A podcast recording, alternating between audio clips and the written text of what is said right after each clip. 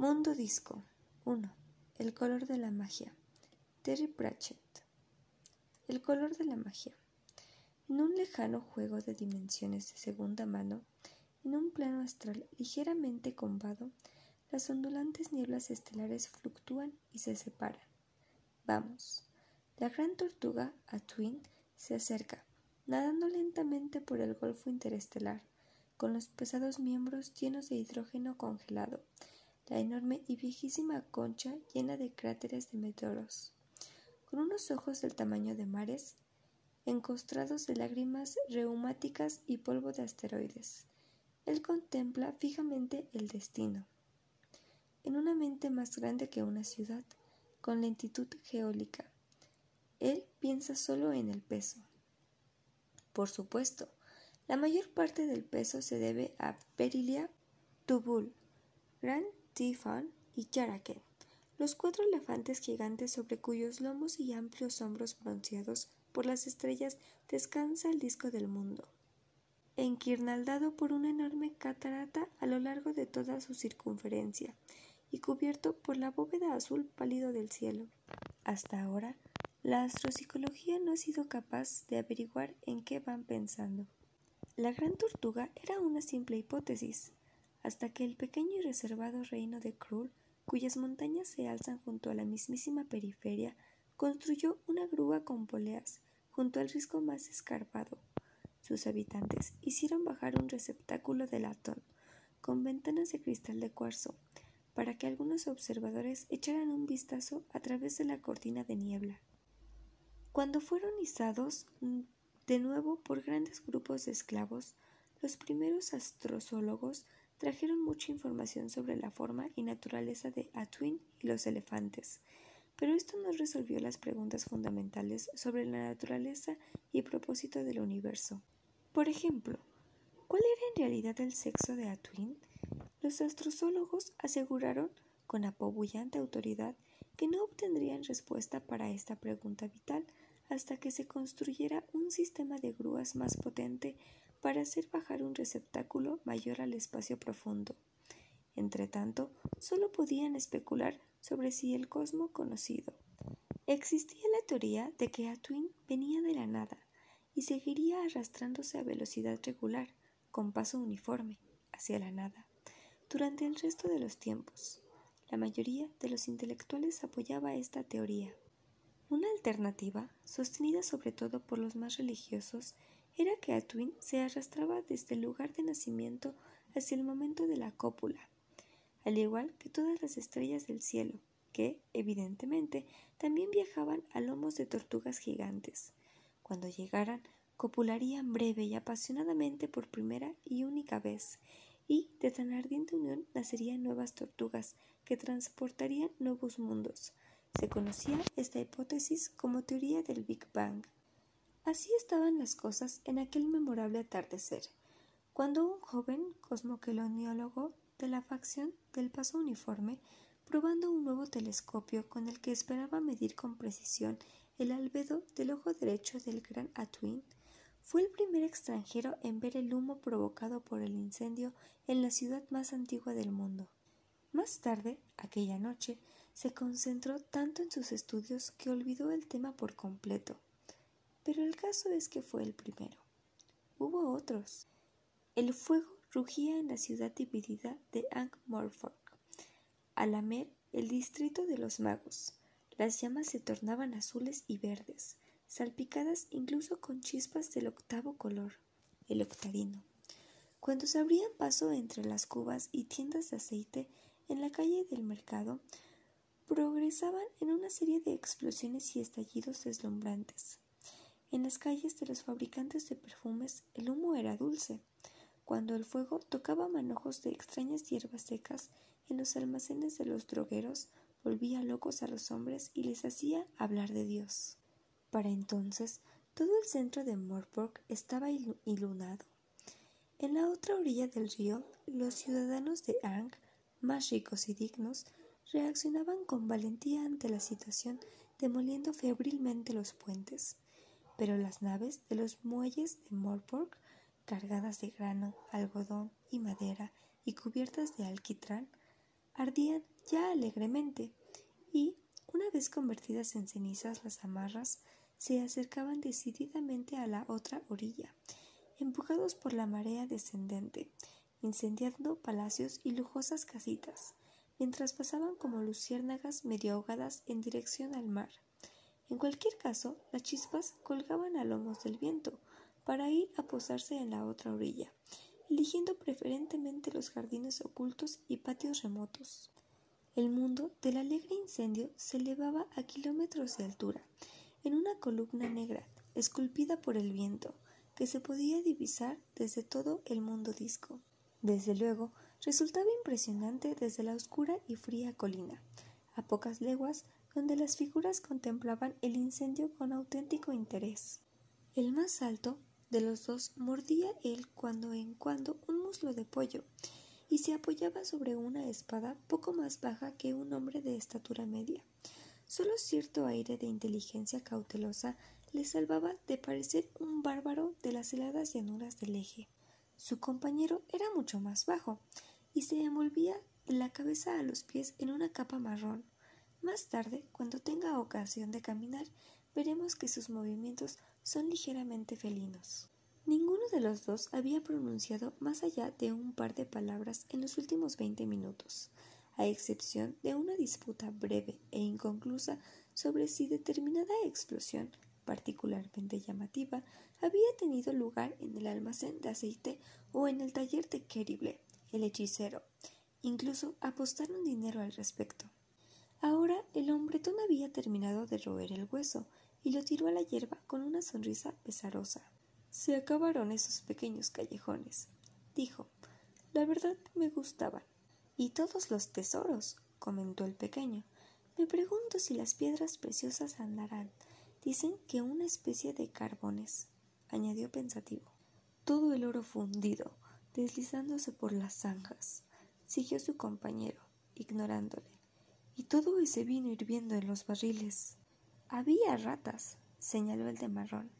¿Y qué ratas? En pleno verano no se podía vivir ahí. Eso encima, pero no se puede evitar sentir, aunque sea por un momento. se detuvo. Le debíamos ocho piezas de plata al viejo Fredor, el de la sanguijuela escarlata. Siguió ya más animado. El hombrecillo asintió. Guardaron silencio un rato, mientras toda una nueva serie de explosiones trazaba una línea roja a través de una hasta entonces oscura sección de lo que fuera la ciudad más grande del mundo. Luego, el más alto se movió inquieto. ¿Comadreja? Sí. ¿Quién lo habría iniciado? El espadachín menudo, al que llantaban comadreja, no dijo nada. Observaba el camino bajo la luz rojiza. Muy pocos viajeros habían pasado por allí desde que la puerta de Osil fuera una de las primeras en derrumbarse entre una lluvia de brasas al color rojo blanco. Pero ahora subían dos figuras. Los ojos de comadreja, siempre más agudos en la penumbra o a media luz, distinguieron las formas de dos hombres a caballo, seguidos por una especie de animal más bajo. Se trataría sin duda de algún rico mercader, que con todos los tesoros sobre los que había conseguido poner sus manos frenéticas. Comadreja se lo dijo a su compañero, que suspiró. Los desalteadores de caminos no nos pega, dijo el bárbaro. Pero como tú bien dices, corren tiempos duros, y esta noche no tendremos camas calientes. Se cambió la espada de mano. Cuando el jinete más adelantado estuvo cerca, saltó a la carretera, alzó un brazo y compuso una sonrisa cuidadosamente calculada para resultar tranquilizante y amenazadora a la vez. Disculpe, señor, empezó a decir. El jinete tiró de las riendas y se echó hacia atrás la capucha. El hombretón pudo ver un rostro salpicado de quemaduras superficiales y restos de una barba chamuscada. Hasta las cejas habían desaparecido. Quita de en medio, dijo el rostro. Eres Brap, el genio, ¿no?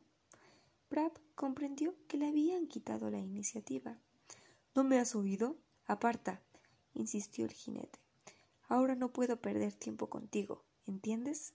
Miró a su alrededor. Y eso va también por ese saco de pulgas que tienes por compañero. Se esconda donde se esconda.